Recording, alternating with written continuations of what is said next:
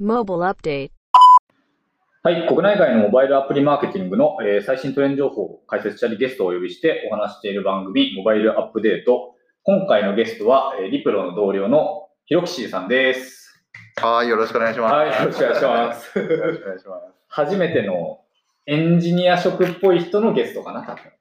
よろしくなるほど、おお願いします。ます。まあ、ヒロキシーも結構リプロが長いんですけれども、普通に久々に話そうぜっていう流れでポッドキャスト誘ったっていう。なるほど。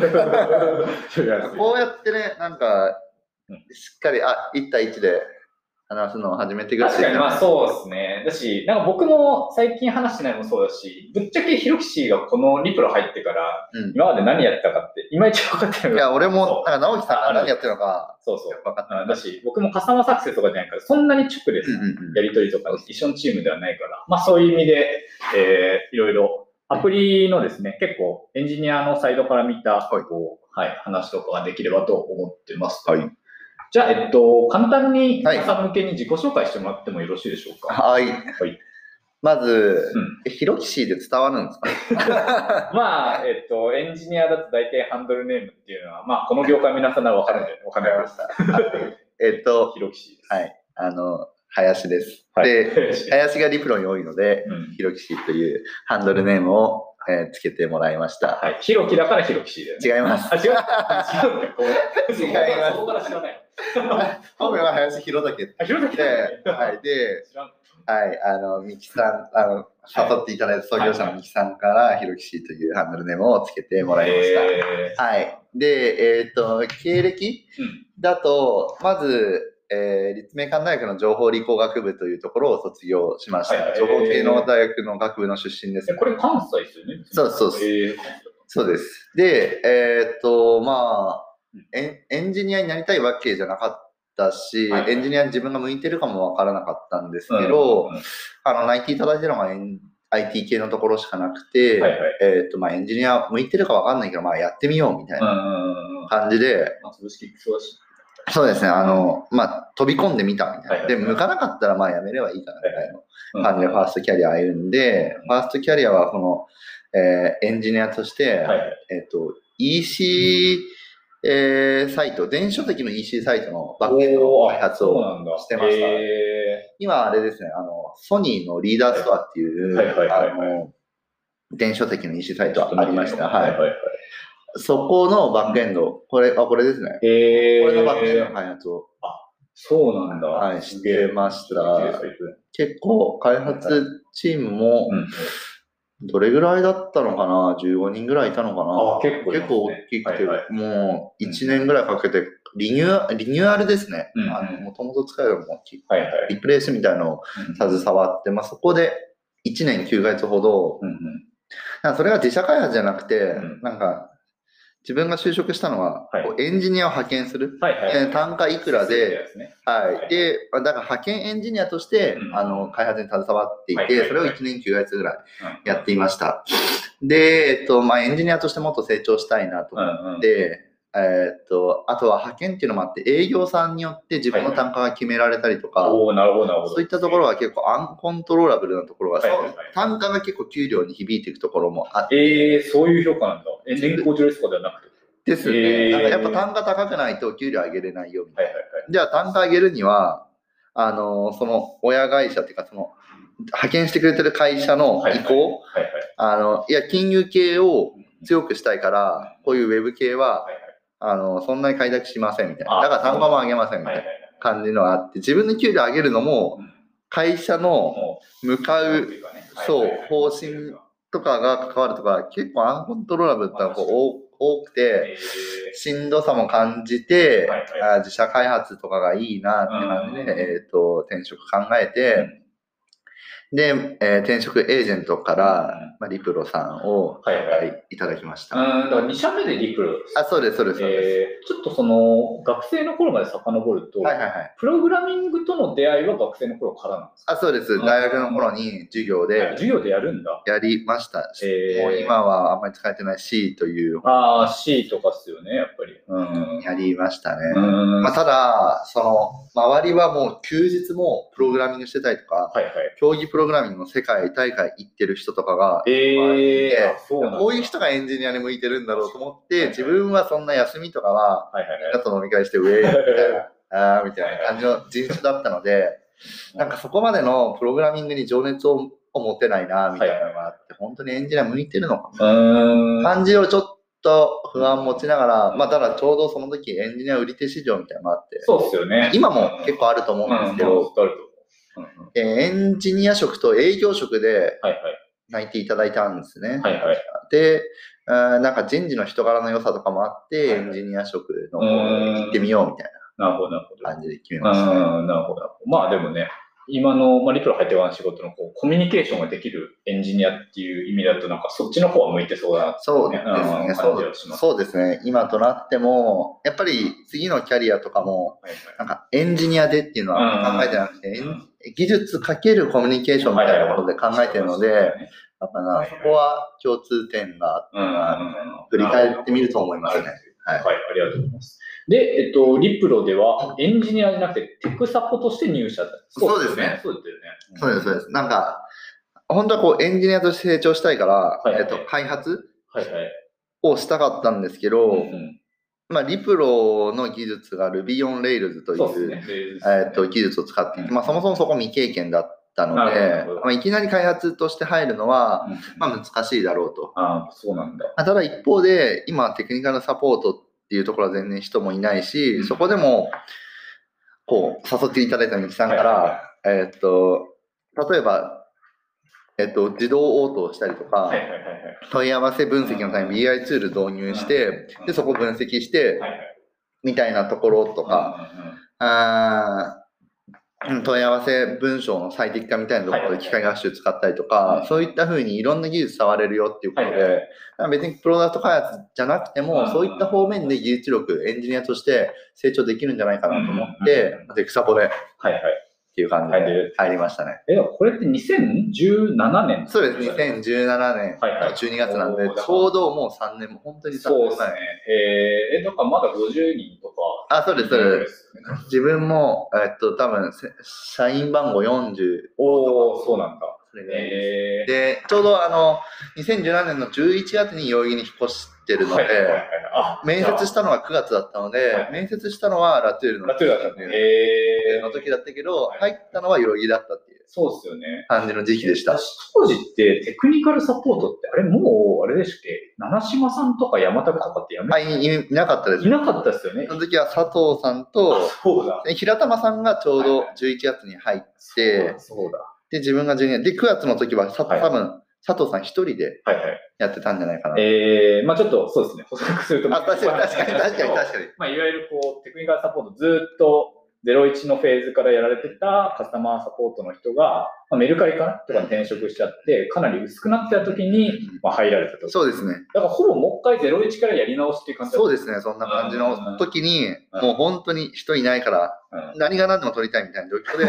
ジョインしたのが。自分だったっていう。えー、確かにミキさんリクルーティングって強いからね。いや、もう、えー 夢語る能力が半端ない。ありがとうございます。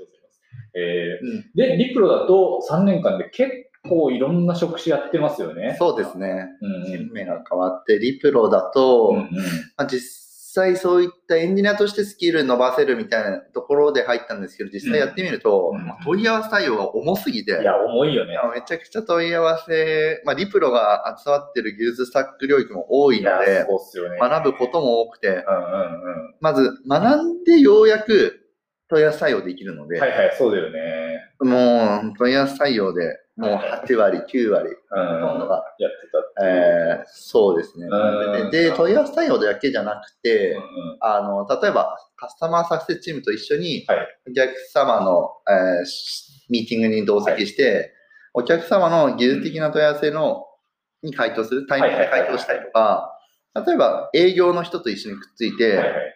えっ、と、営業段階、うんうん。契約段階でのあの不安を解消したりとか、技術の実装の部分とかね。そうです。あとは、えっ、と、障害対応、障害が起きた時のビジネスサイドとうんデベロッパーサイドの、ハンドリング、はいはい。両方の連携役みたいなことをしたりとか、あとなんか今度こんな機能出そうなんだけど、それの顧客文章をどうするみたいな、アナウンスああ、なるほど。うするみたいなはいはいリリース。リリースアナウンスの、うん、ハンドリングみたいなところとかをいろいろやってて、問い合わせ対応以外にもうん結構いろいろやってたっていうのは、なるほど。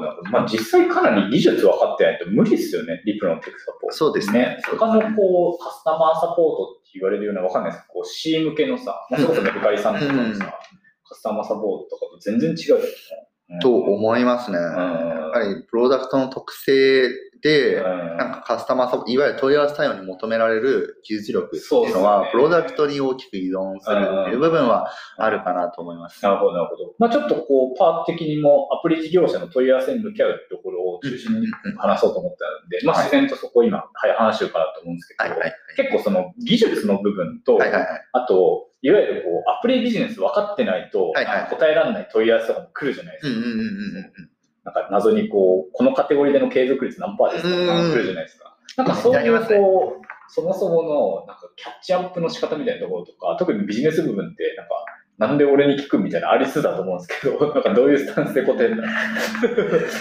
えっとですね、そう結構リプロだと、はいはい。そこはカスタマーサクセスチームにうん。丸投げしてああ、おる。願いしてね、またそうですね、やっぱりそこの、はい、プロとしてカスタマーサクセスチームに聞いてくださいとか、うんうんうん。まあ、あの、必要だったら、カスタマーサクセスチームに聞いて、その結果をはいはい回答する？とか、もうカスタマーサクセスチームに回答依頼するみたいな感じ。で、えー。あんまりこうアプリのところのキャッチャー、もちろんあったらいいけど、テクサポートして必要なのは、どちらかというと技術的なところをしっかり回答できることが、すごい大事なので、じゃあ、こう、入り口としては、一時受けは、まあ、ヒロキシのチームが受けて、で、これビジネスっぽい回答やなって思ったら、まあ、そのカスタマーサクセス側に振るみたいそうですね、カスタマーサクセス。そうですね。はい。な。うんあとはまあ契約周りだったら営はいはい業にパスあ、まあ、確かに契約前に来るよね。なるほど、なるほど。料金プラン教えてくださいみたいな。はいはいはいはい。だったら、セールスチームにうんお願いします。はいはいはい。入れるっていうのをやってましたなるほどなるほどはい。えーなんかそのメインで回答したのはこう結構技術的なことがやっぱ多いかなとは思ってるんですけど、そうですね。なんかよく来るこう問い合わせとかってどういうのがあるんですか？よく来るお問い合わせは、え一つ目、うんめっちゃ多いのはプッシュ通知が届きません。やっぱそうだよね。めちゃくちゃね。めちゃくちゃ多い。めちゃくちゃ多くて、はいはいで、多分、時点でうん他のツールと比較した時の数値が、あの、ずれるんですけど、なんでですか？みたいな。はいはいはいあーそういったのが多いですね。なんかその1点目のプッシュ通知届きませんっていうのは、いわゆるこうリプロ SDK を実装したタイミングでよく来る。そうです、そうです。実装フェーズというそうですナンバーワンそうです僕もよく見ると思そうですうんです。けど、なんか、そもそも、プッシュ SDK とは何かっていうお話と、うん。まあそのリプロを使ってもまあ届かないみたいな場合もあるかなと思ってるんですけど、なんでこう自前でそれを基盤作ろうとせずに、リプロの SDK をこう入れようと思うのかっていうのうん。が、なんか聞きたいですけど、はい。非エンジニアの視点で。うん。えっとですね、えっと、プッシュ SDK なんで入れるのかって言そう、ったら、あの、そもそもこう、自前でプッシュ通知の配信処理っていうのをはいはい。そうしよう。あ、まあ、まあ、結論から言うと、まず、プッシュ SDK 入れた方が楽。楽なんだやっぱり。工数面ではいめっちゃ削減できる。うんうん実際に、えっと、SDK なしで自前で実装しようとすると、はいはい。まずプッシュ、まあ、もう Android うんは Firebase というのがはい、あって、まあ、で、Firebase を使ってプッシュ通知配信しなくちゃいけなくて、さらにその Firebase が管理画面も提供してるので、まあ、そこがセットになるってことは、まあ、よくあると思うんですけど、はいはい。Apple だとうん。APNS っていうものを使わなくちゃいけなくて、さらにはいはい。はい Apple 側は提供してないので、プッシュの管理画そうなんだ。えー、なるほど。なので、Apple の例で考えると、Apple、iOS 端末でプッシュ通知を送ろうと思うと、はい。まず、デバイスのうん、プッシュトークンっていうものがはい。必要になって、で、さらにそのプッシュトークンを、うんうん。えっと、APNS っていう Apple が用意してるサーバーに、はい。えっと、こいつにプッシュ通知を送ってっていうのをリクエストして。えっと、APNS 側で送る、うん。うんじゃあその後に送っただけじゃダメで、うん。送った結果、うん。何通に送ったのかとか、直接開封したの、直接タップしたのどれぐらいかっていう効果測定も必要で、うんうんえっと、自社でやるっていうのは、それを全部自社で実装するっていうことなんですよ。ああ、そうでそうなってくると、必要なものはアプリ側、えーサーバーのバックエンド側、あとサーバーのフロント側、効果測定のための。っていうのが必要で、まあ、これを実装するってなったら、まあ、フルスタック中のフルスタックの人がやっても、うんまあ、すごいコストかかる。なるほど、なるほど。あとは運用コストも必要なので。はい、そうですね。で、一方で SDK、まあ、リプロを含めるプッシュ、あの、リプロとか Firebase の SDK を使うと、はい。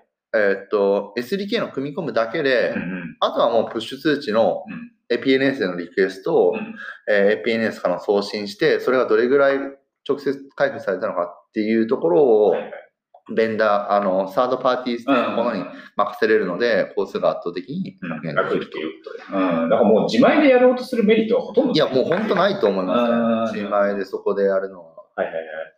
結構、わかんないけど、こう分析基盤みたいなところとかあると、うん結構自社でね、うん頑張って、まあ、ビッグエリと叩いてやってるところ多いと思うんですけど、でもプッシュに関しては、アプリがかなりでかかろうと、まあ、SDK 使った方がいいよねいや、それは本当にそうなんその通りだと思います。うんわざわざそこが自前で持って、だ。うんさらに運用するコストをはい持つ理由はないと思う。なるほど、なるほど、なるほど。はい、ありがとうございます。ちなみに、まあ、ちょっとポジショントークになってしまうことは前提として、なんかその、プッシュの、まあ、SDK とかをなんか入れるときの選定ポイントみたいなところって、うんこうエンジニア側のなんか選定ポイントもし聞きたいなっていうふうに思って、例えば、ビジネスサイドだといわゆるこう、なんか、どれぐらいセグメントちゃんと切れるかとか、うーん。まあ、配信の、一度にできる配信の数とか、まあ、そういうのをよく聞かれて、やりプロはここ強いですよみたいな話あるんですけど、うんなんか他にこう、リプロの、まあ、プッシュ SDK が、なんていうの、このエンジニア目線で、他の SDK よりもなんかこう、いい部分、うんまあ例えば API 充実しますとか、うんああったら知りたい。あーみんなそこは似たり寄ったりだな、意外そうっす。と。導入しやすい。そうっす。なんか導入しやすさで言うと、まあ、Firebase とか、まあ、リプロの内部的には Firebase 使ってるので、はいはいはい、そうですよね。あんまり導入しやすさみたいなところで、SDK による大きな差っていうのは、はいまあ、そんなないかな。いや、一方で、うんそのサポートがああ、まあ日本語でできるので、確かに。国産のものは。ますよね。そこは強いと思う。だから、プロダクトというよりもは、いそれに紐づくサポートが、えーそれは別に、まあ、リポじゃなくて国産製のものなら、やっぱり日本語で会話してくれるし、なんかまあ、Google のサポートとかあんま良くないっていうのは、その Firebase に限らずはい、いろんなもので聞きますまあ、し、そうですよね。高結校も構、そのグローバルスタンダードなはい。ところ、まあ、YouTube とうんか、うんうん。Google とかは、あんまりそのローカリゼーションに弱い。まあ、そうですね。うん。と思うので、うん日本語の人も英語で聞かなきゃいけない。はいはいはい、そうですね。だから、まあ、そこの差が大きいかなと思うん、います。まあそうですよね。私結構選ぶ理由でもそこで選んでくれる人は多いですよね。なんかまあ、リプロだと、なんかこう、技術側の実装サポートっていうのは、まあ、ひろきしんチームやってくれるし、まあ、実装したところでどう使おうっていうところ、まあ、マーケティングツールなんでね、ある程度使わないと効果出ないんで、うんうんうんそこの部分はまあカスタマーサクセスがいるそうですねまあ、そこのね、やっぱりツール以外のまあ人っていうのが結構大事っていう話ですね。特に日本はそうですね。なるほど、なるほど。えー日本語みたいなところもあるし。そのなんかつまずきポイントってお客さん特有のってあったりはするんですか？なんかこのお客さんのそうなんかプッシュツール届かないですはめっちゃむずいとか。あ基本やっぱ同じだよ。つまずきポイント。ー、えっとですね、はい。難しさは、いわゆるその開発してるプラットフォームに依存するやっぱ依存する。大きい。ですね。ネイティブは入れやすいけど、 Unity とか、ああ、そういったところになると難しい。あとはうん、他の SDK との依存。ああ、あるんだ。プッシュ SDK を何個も入れるっていうのはよくわかんないんですけどうん、Firebase もやりたい、例えば国産だと Growth Push っていうのがはいはいはい。 Growth Push も入れてる。 Repro も入れたいみたいなことになると、なんかよくわかんないことになありそう。そうなんだ。へえ、え、それってこう単純になんかアプリの中のコードが混んじゃうとかそういう話ではなくてことですか？なんですか、アプリ側で混んじゃうというか、なんかこう、コードが混んじゃうとかそういう話？ああそういう感じです。結果、その SDK 同士が干渉しちゃう。あ、あるんだ、やっぱり。が起きます。まあ、プッシュ SDK は複数入れずに絶対一つにまとめた方がいいなるほど、なるほど、なるほど。いうのは思います。あります。じゃあ、一回こう、リプレイするときも、一回外してもらうっていうのもまずやるって外した方が、なんかそこはお客さんどうしたいかなんですけど、うんうん。まあ、こちらとしては、こう、まあ、なんか、リプロじゃなくても、はい。あー一つにした方がいい、絶なるほど、対なるほど。と思います。うんだからそこのところはまあ、今後、リプロとかを入れられる方がいたら、まあ、絶対注意しろ。そうですね。なんか分析ツールを複数入れるのは、まあ、いいと思うんですけどうんうんうん、プッシュを配信する、その基盤ははい一つにして方がいいですね。なるほど。ほど他のなんか SDK も知ってたらいいんですけど、はいはいはいで、こう、これも絶対干渉するから一緒にややらない方がいいとか、そういうのあるんですえー、プッシュに関しては、あーあんまない。うんというか、お客さんの実装によるところがすごい大きくなってくる。SET 入れただけで干渉するってことはあんまないと思う。はいはいで、どう実装するかみたいなところが干渉してくると多いですね。はい。はい。ありがとうございます。なんか、やっと分かった SDK の仕組みって感じです。よかった。何年リプルいるんだと思って。よかったです